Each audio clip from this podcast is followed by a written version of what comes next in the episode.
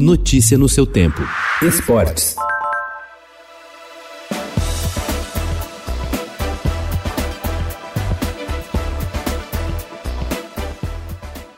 O Corinthians mostrou ontem que, passada a empolgação do período em que ficou sete jogos sem perder no Campeonato Brasileiro, a sua realidade é de um time com carências que o tornam irregular. Em casa, perdeu por 2 a 0 para o RB Bragantino, em partida na qual foi amplamente dominado pelo adversário. O time brigou, o técnico Wagner Mancini tentou de várias maneiras mudar o jogo, mas a superioridade do time de Bragança, bem mais resolvido taticamente, prevaleceu.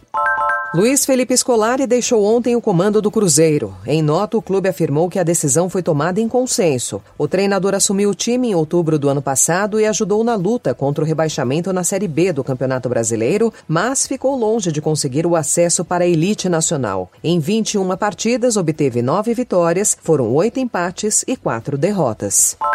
Relatório da FIFA sobre operações de compra e venda de jogadores realizadas em 2020 confirma o Brasil como principal fornecedor de mão de obra no mercado mundial do futebol, mesmo em meio à pandemia.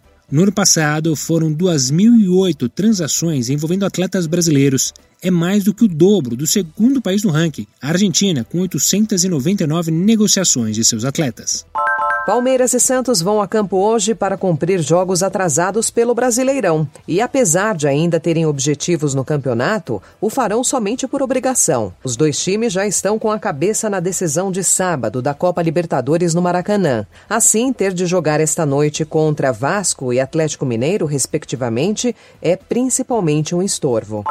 Delon West deu mais um passo para mudar sua vida. O ex-jogador da NBA começou a trabalhar no centro de reabilitação em que foi internado em 2020 para tratamento contra a dependência química. O início da atividade na clínica se dá um ano após West ser visto em um vídeo pedindo esmola em Washington e sendo algemado, o que levou preocupações em relação à sua saúde. Notícia no seu tempo.